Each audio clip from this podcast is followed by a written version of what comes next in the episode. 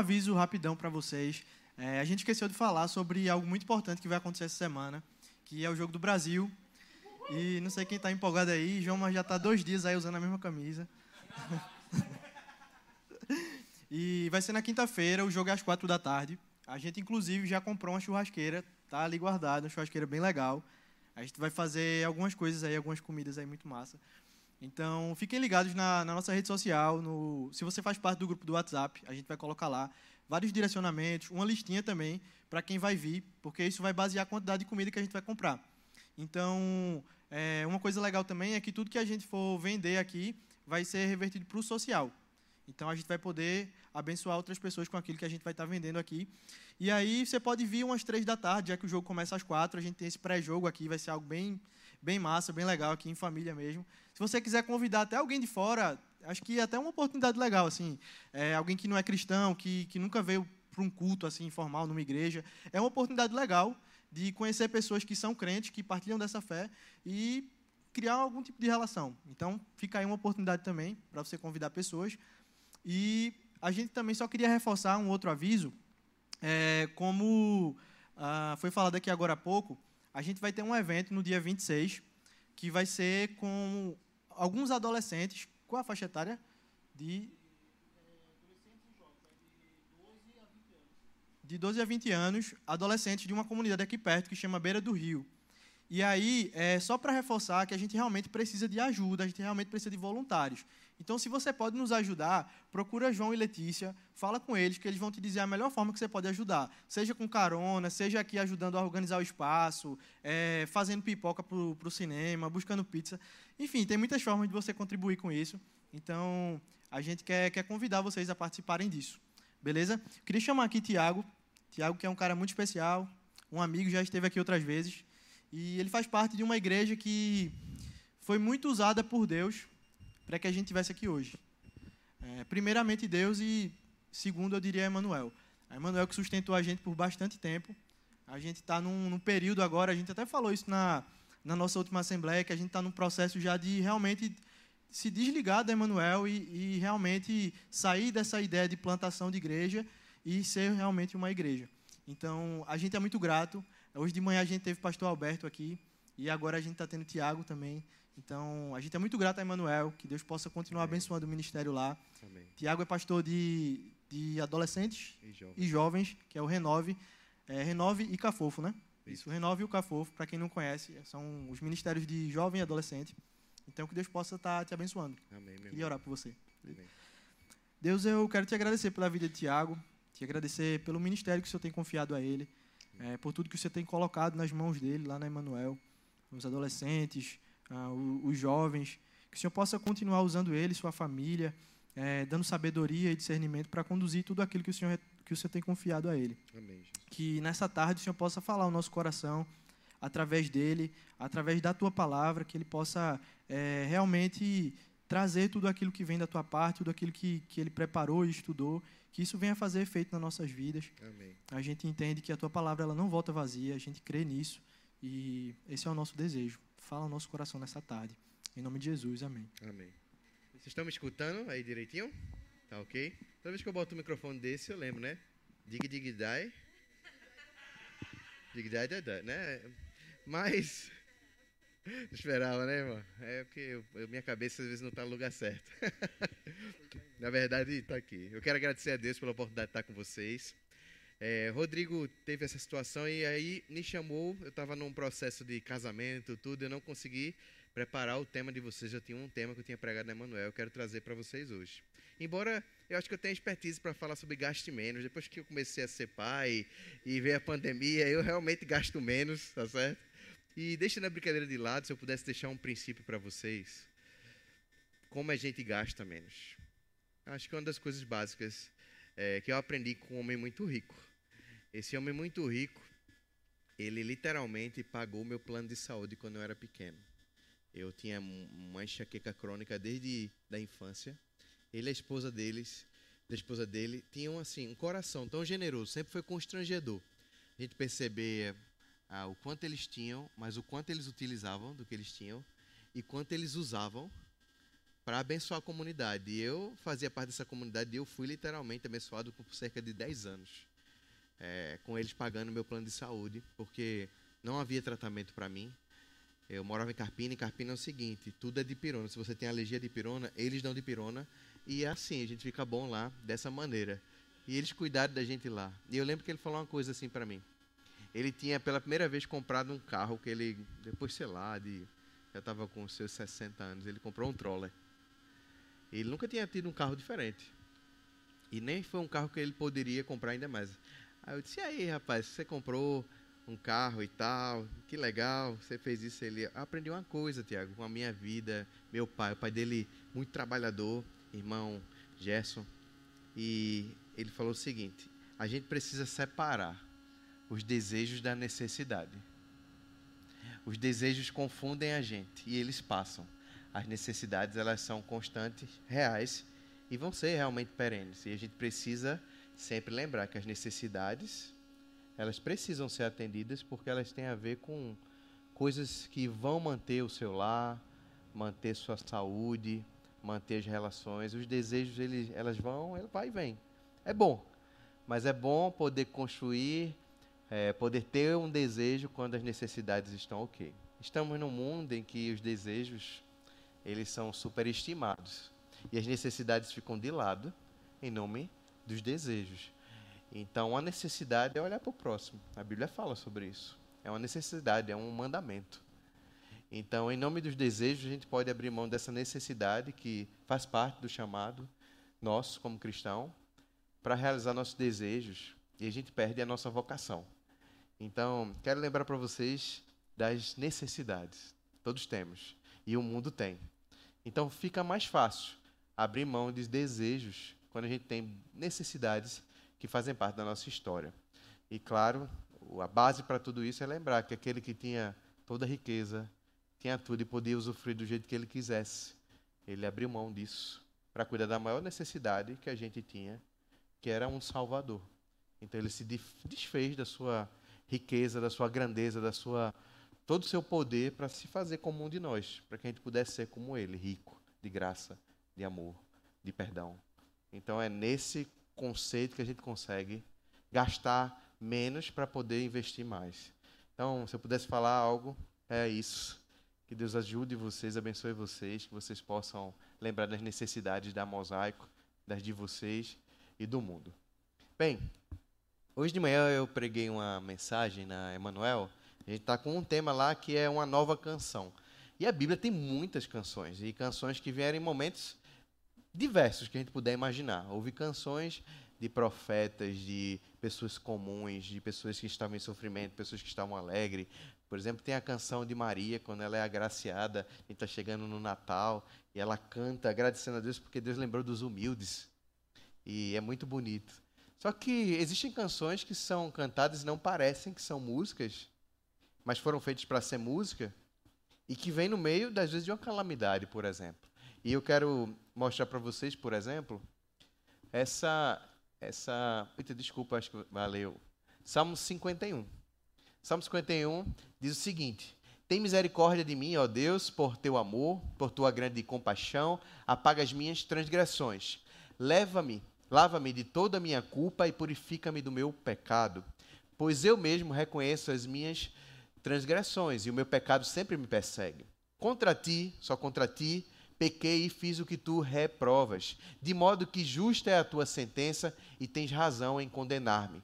Sei que sou pecador desde que nasci, sim, desde que me concebeu minha mãe. Sei que desejas a verdade no íntimo, e no coração me ensinas a sabedoria. Purifica-me com ensopo e ficarei puro. Lava-me e mais branco do que a neve serei. Faz-me ouvir de novo júbilo e alegria, e os ossos que esmagaste exultarão. Esconde o rosto dos meus pecados e apaga todas as minhas iniquidades. Cria em mim um coração puro, ó Deus, e renova dentro de mim um espírito estável. Não me expulses da tua presença, nem tires de mim o teu Santo Espírito. Devolve-me a alegria da tua salvação e sustenta-me com o espírito pronto a obedecer. Então ensinarei os teus caminhos aos transgressores, para que os pecadores se voltem para ti. Livra-me da culpa dos crimes de sangue, ó Deus, Deus da minha salvação, e a minha língua aclamará a tua justiça. Ó Senhor, dá palavras aos meus lábios, e a minha boca anunciará o teu louvor. Não te deleitas em sacrifícios, nem te agradas em holocaustos, senão eu estaria, eu estaria. Os sacrifícios que agradam a Deus são um espírito quebrantado, um coração quebrantado e contrito, ó Deus, não desprezarás. Por tua bondade, tua boa vontade, faz Sião prosperar, ergue os muros de Jerusalém. Então te agradarás dos sacrifícios sinceros, das ofertas queimadas e dos holocaustos, e novilhos serão oferecidos sobre o teu altar. Pessoalmente, para mim, esse é um dos salmos mais incríveis do livro de Salmos. Eu sempre fiquei muito comovido com esse salmo. Ele chama a gente a realidade de um coração que está entregue ao seu Deus, de verdade. Mas não sei se você conhece o contexto, esse é o contexto, e na maioria das Bíblias tem um título, é quando, após Natã, um profeta de Deus, confronta Davi com o pecado que ele tinha feito. E após o seu arrependimento, ele consegue escrever essa canção. Davi é um homem segundo o coração de Deus, a Bíblia fala. Mas Davi cometeu diversos delitos. E um dos piores momentos da sua vida foi esse. Foi a manipulação de uma situação que ele quis controlar e ele só piorou. Ele desejou a mulher que não era dele, ele engravidou essa mulher e tentou se safar dessa situação, tentando criar um joguinho para que o marido da Betseba achasse que era o pai, já que ele voltou da guerra, foi chamado pelo rei, se deitasse com aquela mulher, mas ele não se deitou, porque ele estava envolvido com o seu propósito, com a guerra. E então, em nome disso, Davi mata, manda matar Urias, o marido de Betseba, não literalmente assassinando ele com uma, espada, mas colocando ele na frente de batalha, e ele é morto, na primeira oportunidade que existe. Então, há aí uma conspiração, uma manipulação, uma, um adultério, que foi antes disso tudo um adultério, e também culmina num assassinato. E o pior, Davi tenta trazer Betseba, vai ser, traz ela para sua casa, coloca ela como sua esposa, tentando talvez amenizar toda a situação. Então ele manipulou. Essa é uma das cenas mais tristes que a gente tem na Bíblia. A Bíblia não esquece e não esconde as histórias difíceis que os personagens passam. E eu queria que você deixasse sua Bíblia aberta no Salmo 51, porque a gente vai citar alguns, algumas questões que estão aqui bem claras nesse texto. Minha pergunta hoje é o que uma canção de arrependimento pode gerar em nós? O que um verdadeiro arrependimento pode gerar na nossa vida? O que um coração realmente aberto para Deus diante de um momento assim terrível pode nos causar? Primeira coisa é que o arrependimento verdadeiro, ele, é, ele causa isso de verdade, é uma confissão que gera arrependimento, que vai gerar perdão. O que é isso? Bem, a gente está vendo aqui Davi fazendo uma oração que comove a gente, porque de fato Davi merecia morrer. O crime para adultério, é, dentro da, da lei judaica, de assassinato, manipulação, era morte. É por isso que a gente vai ver palavras aqui como esconde de mim o teu rosto. Livra-me dos pecados de sangue. Tem misericórdia de mim, meus ossos já estão esmagados. Eu preciso da alegria, porque não existe alegria. Não existia chance para Davi. Não existia uma, uma restauração se Deus não fizesse algo. Ele fala: Ó oh, Deus, tem misericórdia de mim. A linguagem aqui é de alguém que sabe que não, não tem como escapar. E a primeira coisa que eu queria trazer para a gente é que o arrependimento, ele começa com a confissão. A gente despreza muito a confissão. Porque a gente pensa que o que Deus quer é uma transformação. A gente pecou, então Deus quer que a gente faça alguma coisa. Nossa mentalidade ela é, muito, é, é, ela é muito prática, muitas vezes quer ser muito resolutiva. Então a gente faz uma situação ruim e a gente tenta fazer outra coisa. A gente pensa que o evangelho ele é sobre soma e né, sobre tirar algo ali, fazer subtração, e não tem nada a ver com isso. É sobre fazer duas coisas ruins e tentar fazer três para compensar. Não. O evangelho é sobre abrir um coração doente, sujo, problemático para Deus, porque Ele é o único que pode solucionar. Não é sobre fazer isso e tentar resolver aqui. Não é possível resolver. Por isso que a Bíblia fala em 1 João que se a gente confessar os nossos pecados, Ele é fiel e justo para perdoar os nossos pecados e purificar da injustiça. Não é santidade, não é o que você faz para se promover e ficar bem. Santidade é como você se coloca diante de um Deus que pode não só perdoar, mas transformar. Por isso que confissão é o que resolve a maioria dos nossos problemas de relacionamento, por exemplo. Porque muitas pessoas não sabem se arrepender. Elas chegam exigindo perdão, mas elas não se arrependem. Arrependimento é o coração aberto, quebrado, dedicado, dizendo: Eu não mereço nada. Estou disposto a pagar o que é devido, se é que eu posso pagar. No caso de Davi, ele não podia pagar a morte. Como é que você devolve? Você restitui a morte de alguém, você não restitui. Mas quando a gente se arrepende de falta, a gente não pede perdão, a gente confessa pecado. Porque há pessoas que pedem perdão e se não recebem o perdão devido, eles já reclamam. Assim, ah, fui pedir perdão, olha o que ela fez, olha o que ele fez, olha como me tra tratou. Não, perdão não se pede. O que a gente faz é confessar. O perdão é uma dádiva que a gente pode receber ou não. Mas a confissão é nosso papel. E um coração arrependido, ele não está ali buscando justiça, ou no sentido de justiça que eu quero fazer, eu quero tentar resolver isso aí do meu jeito. Não. Ele está se colocando à disposição da justiça. Por isso que alguém arrependido paga o preço necessário.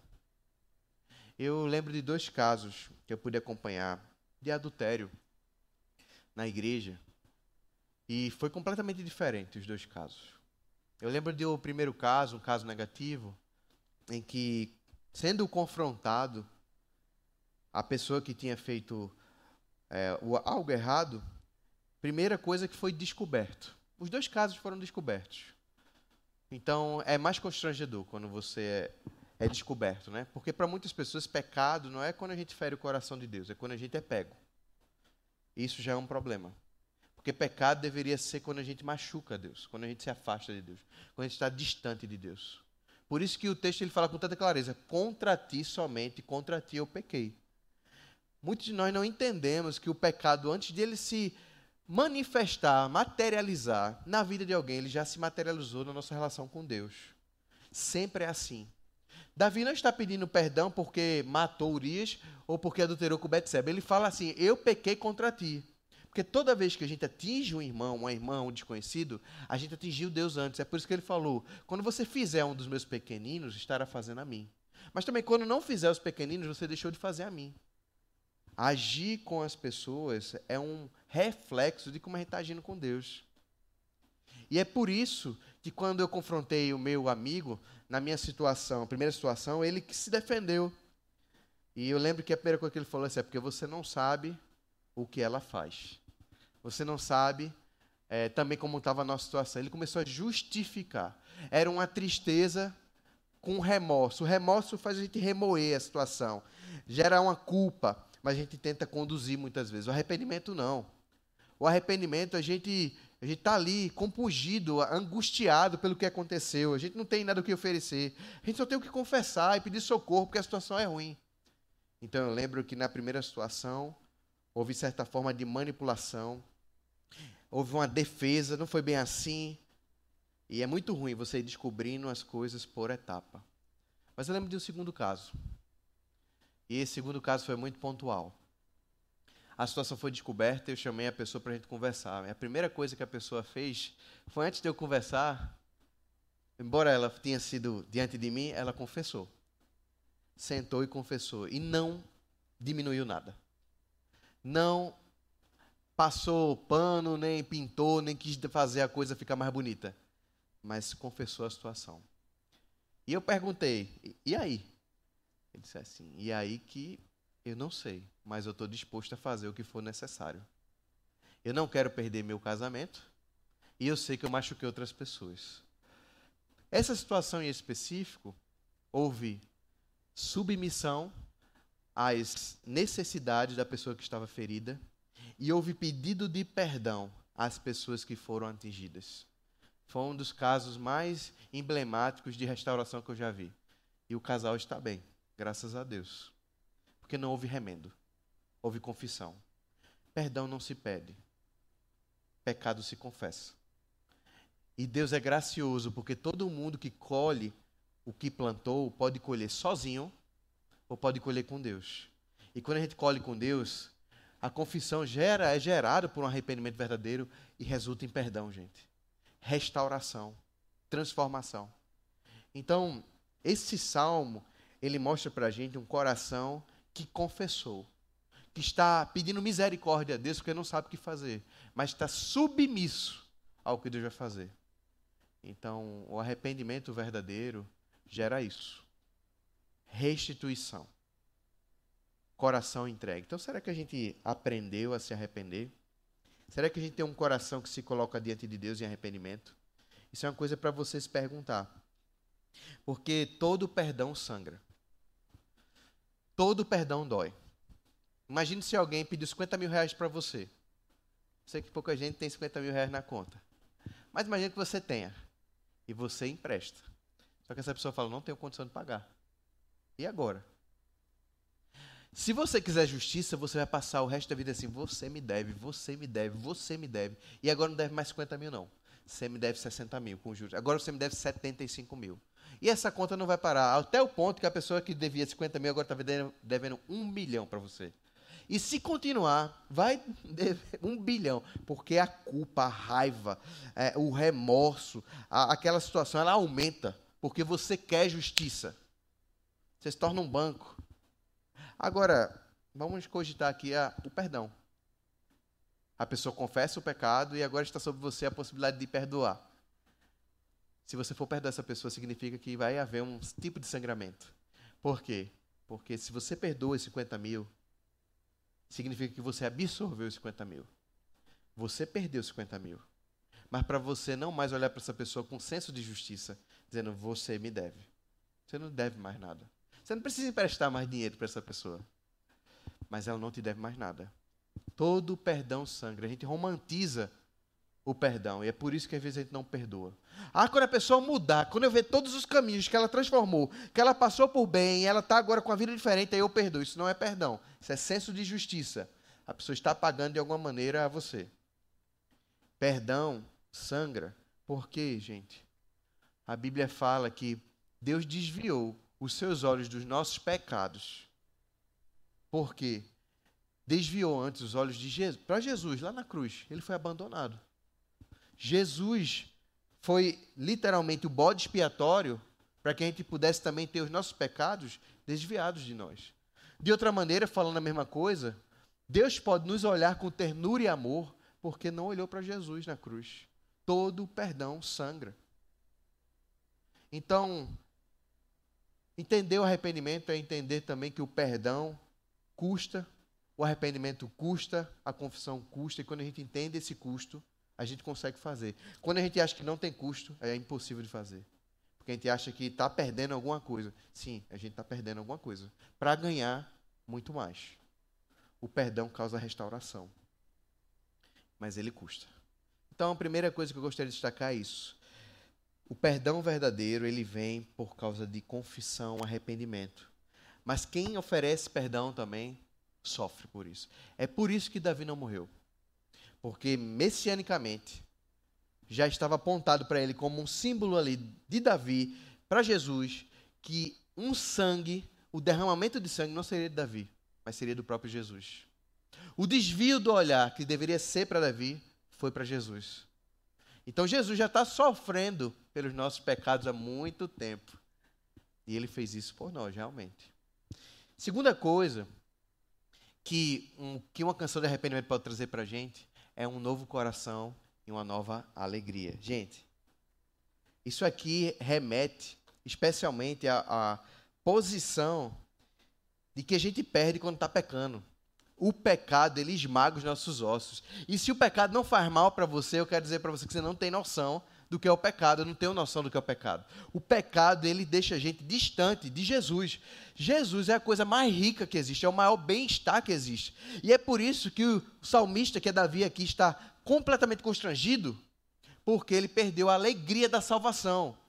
Não existe alegria que seja maior do que Jesus. Quando é, a gente está distante de Deus. É por isso que, gente, se mesmo existe uma poesia que começa assim: Mesmo se o inferno não houvesse, não existisse, eu ainda te temeria, Deus. Mesmo se o céu não existisse, o Senhor ainda seria a minha alegria. Jesus, Ele é tudo. Ele é a alegria.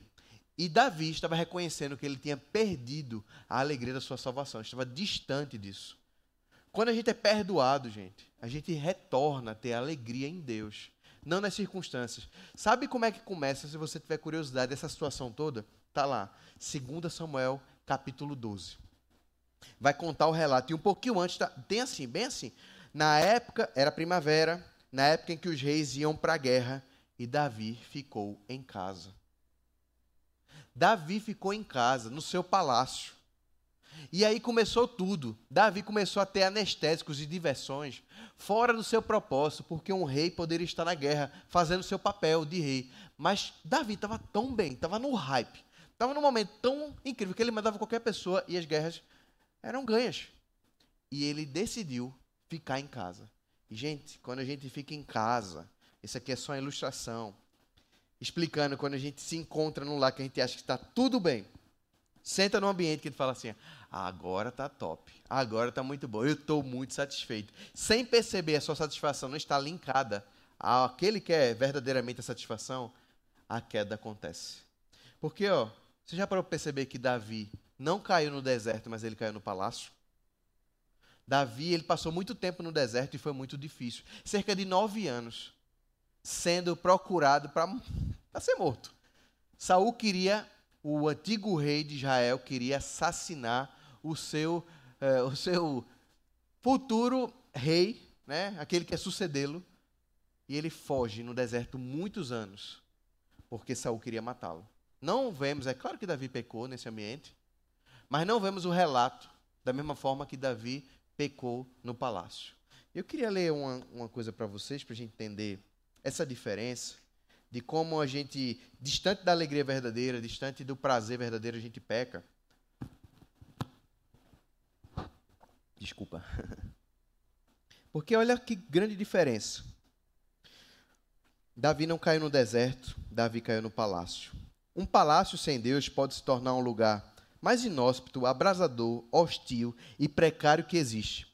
Mas um deserto com Deus pode se tornar um lugar de transformação, de vida abundante, de ver água que sai da rocha, comida que cai do céu, sombra no meio de um sol escaldante, luz para a noite sombria, porque é isso que o povo de Israel viveu, caminhando no deserto. No deserto, vemos mais a mão de Deus e nossa incapacidade. Nos palácios, vemos mais a nossa mão agindo, independente do que a mão de Deus deseja ou estaria fazendo. No deserto, é impossível sobreviver sem Deus.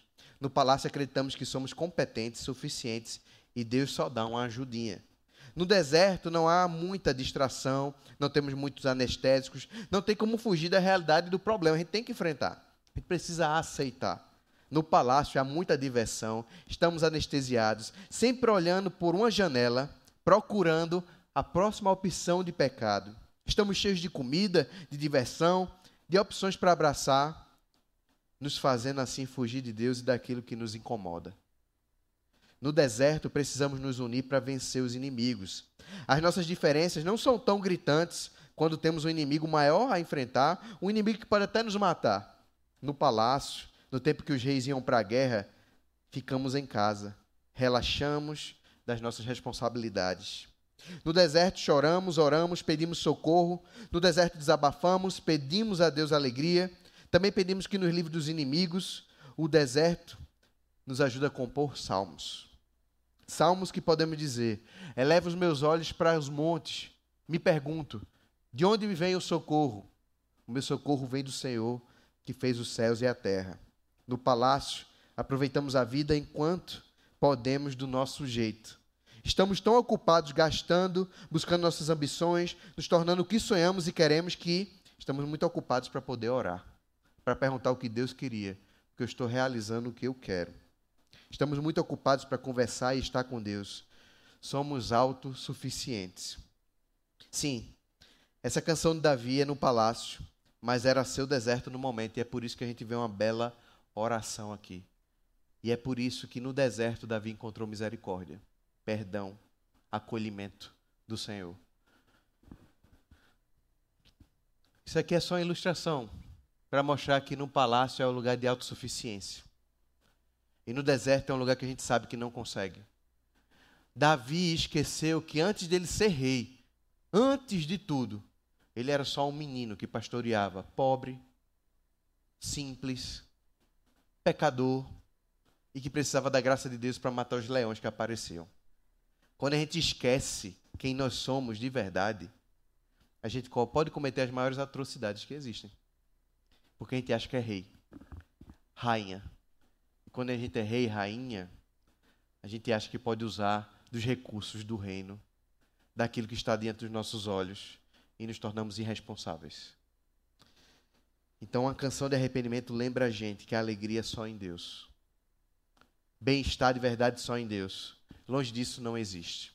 Terceira coisa que uma canção de arrependimento pode gerar em nós é mudança e responsabilidade. Gente, queria que você lesse comigo aqui o que está em Salmo 51. A partir do verso 12 que a gente falou de devolver a alegria da tua salvação.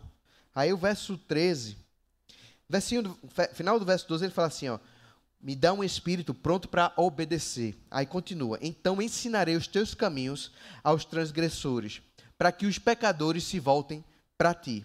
Livra-me da culpa dos crimes de sangue, ó Deus. Deus da minha salvação e a minha língua acalma, aclamará a tua justiça. Ó Senhor, dá palavra aos meus lábios e a minha boca anunciará o teu louvor. Veja como Davi está usando muito a ideia de boca, de falar, de ensinar. Porque foi a boca dele que disse assim: traz aquela mulher que está tomando banho. Foi a boca dele que falou: coloca Urias na frente. Porque ele era rei. Só que olha o que está acontecendo aqui o seu constrangimento e o seu arrependimento, a sua confissão, gerou nele verdadeira transformação, porque ele tirou a vida de alguém, mas ele agora está dizendo assim: Senhor, tira de mim esses crimes de sangue e que a minha boca agora anuncie justiça. Eu fui desobediente, mas por favor, me coloque um espírito em mim pronto a obedecer. Essa minha boca que anunciou a usurpação dos outros, que agora seja uma boca para abençoar e cuidar. Gente, quem passa por um arrependimento verdadeiro tem transformação. A gente percebe quando aquilo é só um momento de, de preocupação para um arrependimento nesse ponto. Tem gente que está preocupado com as consequências do seu pecado e faz tudo para remediar. Por isso que o arrependimento não é remediação. Arrependimento é submissão e disposição para transformação. Muitos de nós somos conhecidos às vezes como ex alguma coisa. Ou conhecemos muitas histórias de ex alguma coisa. Mas o evangelho não é só sobre quem deixamos de ser. É quem nos tornamos. É o que a transformação de Deus está fazendo na nossa vida.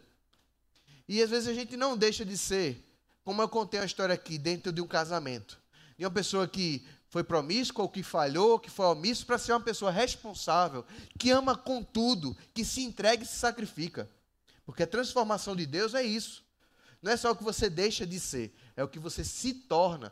E Davi, na sua confissão, está pedindo a Deus chance, oportunidade, misericórdia para ele sim foi um assassino, mas agora ele quer promover justiça desobedecer, mas quer ser obediente. Essa mensagem é para a gente. De fato, Deus transforma a gente. E ó, o último de o que uma canção de arrependimento pode gerar em nós é relacionamento autêntico com Deus. Porque isso foi perdido. Isso foi perdido no momento em que Davi, como eu falei para vocês, só alcançou uma mulher que não era dele, porque ele antes tinha traído Deus só assassinou Urias porque ele tinha se afastado, sem perceber, com um coração que não tinha mais prazer em Deus e foi ter prazer em outras coisas. Então, quando a gente se arrepende, o que é nos dado de volta é o que é mais precioso, que é o relacionamento autêntico. E o texto que eu gostaria de trazer para vocês está no final do capítulo e que vai revelar onde Davi se perdeu e onde ele se restaurou. Davi perdeu sua identidade, gente, de pastor. Não se incomodem com esse sono, é bom, porque é um lugar de paz, gente. Então é lugar para isso mesmo também. Davi perdeu sua identidade. Eu escutei isso essa semana, eu queria que você guardasse isso, gente, de todo o coração. Sabe como Davi foi, foi conhecido? Davi foi conhecido depois que, uma, que os irmãos dele todinho estava diante do profeta Samuel, que é ungir o novo rei, e todos estavam vestidos para ser rei. Provavelmente Jessé, o pai de Davi, arrumou todos os filhos para dizer quem vai ser o rei, porque disseram que vai ser um filho meu. Todo mundo lá, arrumado. Davi nem foi cogitado. Davi nem era chamado. Davi estava ali, mas ele não estava preparado, ele estava ali longe, cuidando das ovelhas. Então Davi provavelmente chegou suado, sujo, com roupa de pastor, que de fato ele era. E Deus disse assim: é esse que eu quero, um pastor. E aqui que eu estou falando pastor, não é pastor, pastor Tiago. Davi foi chamado para ser rei porque ele era pastor. Ele cuidava, cuidava das ovelhas. E Davi caiu quando ele esqueceu que ele era pastor. Quando ele achou que ele era rei, não para cuidar, mas para usurpar. Preste atenção, Deus chamou a gente para ser pastor e pastora, que cuida, que é simples, e que entende que as ovelhas que Deus coloca na nossa mão, seja família, seja o nosso trabalho, as pessoas da nossa igreja, foram feitas para ser cuidadas, gente. Quando a gente perde essa identidade, a gente pode usar as pessoas para ah, promover a nossa alegria, ao invés de ser alguém que promove a alegria dos outros, que busca a paz dos outros. A gente usa as pessoas como um meio para um fim. O pastor precisa cuidar das suas ovelhas. A pastora precisa cuidar das suas ovelhas. E às vezes nossa ovelha é literalmente meu filho, minha filha, minha mãe, meu pai, meu marido, minha esposa, meu amigo, minha amiga. E se a gente não tem um olhar de pastor, a gente erra como Davi. Que tinha um coração segundo tinha um coração segundo o de Deus, porque ele amava, ele cuidava, e ele era simples. Se a gente perde essa identidade, a gente perdeu tudo. E não adianta você oferecer alguma coisa para remendar. Não te deleitas em sacrifícios, nem te agradas em holocaustos.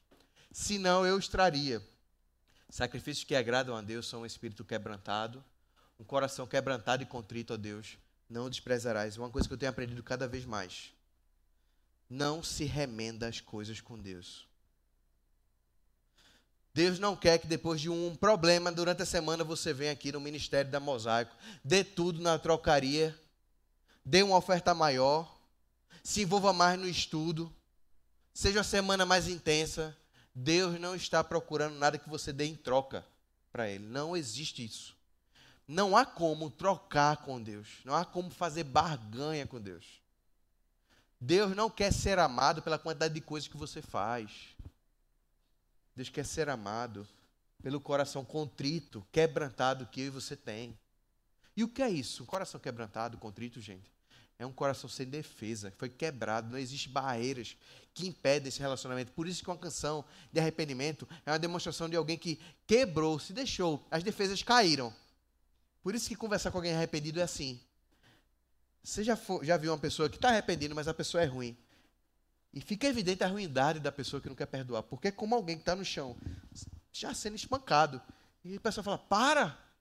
Essa pessoa não está demonstrando defesa diante de Deus, quando a gente demonstra essa falta de defesa, esse coração quebrantado, dizendo assim: Deus, faz o que o Senhor quiser. A Bíblia fala que a gente encontra misericórdia, graça, restauração.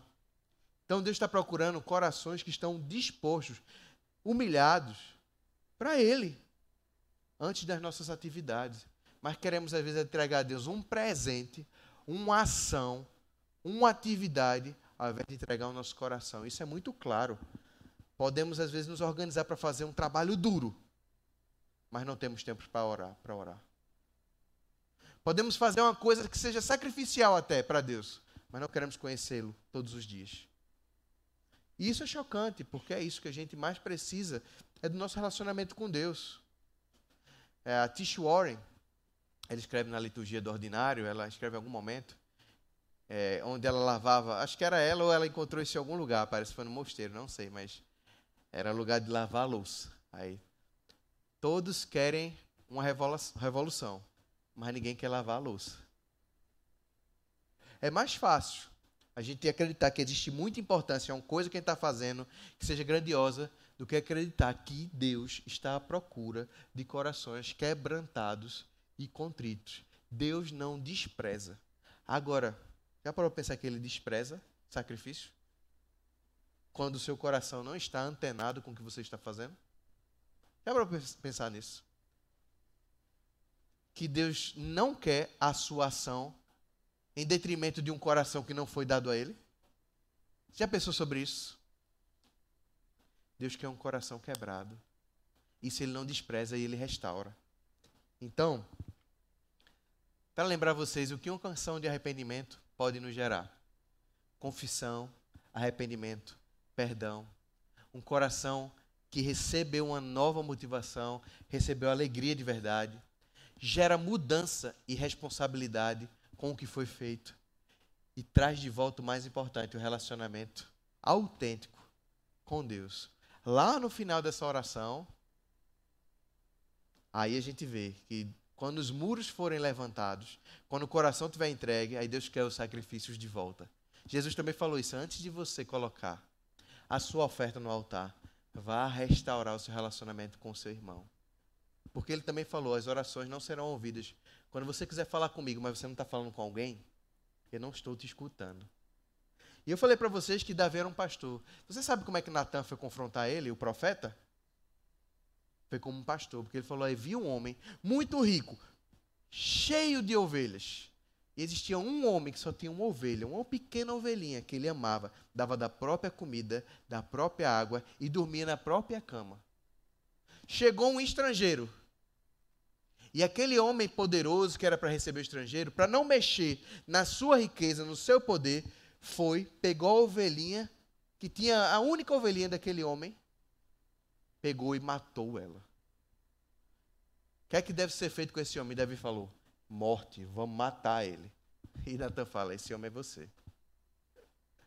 Esse homem é você que deixou de ser um pastor, que deveria cuidar de todas essas ovelhas aqui, e se tornou alguém que pensa que isso é seu, e para não mexer na sua ambição, vai buscar até dos outros. E foi assim que a ficha de Davi caiu. Porque ele esqueceu que ele era um pastor. Nós somos pastores, gente, dessa cidade da nossa casa, do nosso trabalho, da nossa igreja. E quando a gente esquece a nossa identidade, a gente perde tudo isso aqui, ó. Então Deus está chamando a gente para ter um coração quebrantado hoje. E minha pergunta é essa: Você está quebrantado? Porque Deus está à procura de corações quebrados. Ele pode restaurar. Quem está muito resolvido, já sabe que não precisa de Deus. Falso engano. Mas e você? Eu queria fazer uma oração junto com vocês, pedindo graça.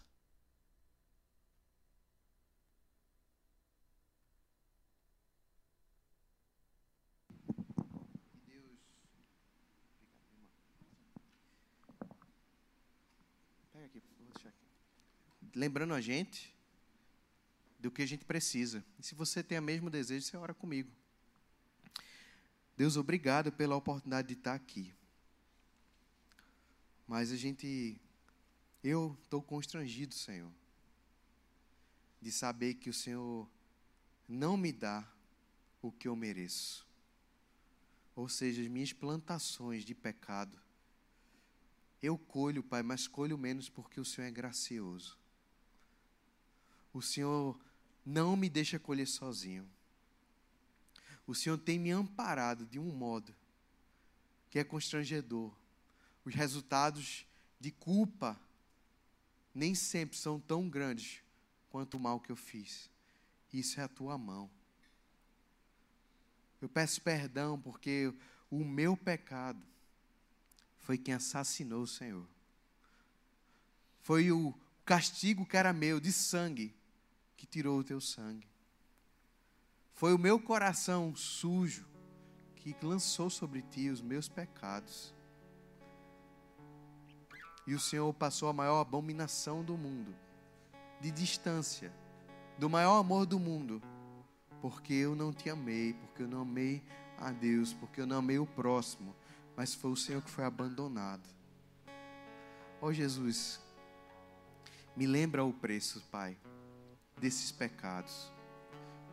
Me lembra não minimizar nada disso, Deus. a não diminuir o quanto custou, Senhor. E restaura, Pai, um coração pastoral em mim, nessa igreja, meu Deus. Ó oh, Jesus, o que a gente ora aqui é que o Senhor quebrante o nosso coração, para que não haja acordos com o pecado, que não haja ajustes em relação a ele, que não haja jeitinhos, Pai, mas que a gente se submeta à tua ação sobre nós. E eu sei, Deus, que uma igreja quebrantada é uma igreja avivada, Senhor. Toda vez que a gente se quebranta no Senhor, a vida do Espírito nos dá alegria novamente. Enche o nosso coração num coração novo, transformado. E os ossos quebrados são restaurados diante do Senhor. Então, em nome de Jesus, que sejamos uma igreja curada. Ainda te pedimos, Pai, por favor, transforma a gente, Pai. Não queremos apenas ter deixado de fazer coisas erradas, mas hoje queremos pedir perdão. Na verdade, queremos oferecer nossa confissão a quem machucamos. Deus, queremos com a coragem do Senhor nos colocar à disposição para restituir tudo o que é possível. E sabendo que mesmo que a gente for colher, a gente vai colher contigo, Senhor. E te pedimos força, coragem. E em nome de Jesus, que haja restauração e transformação da nossa atitude. Essa é a nossa oração. Em nome de Jesus. Amém. Que Deus te abençoe.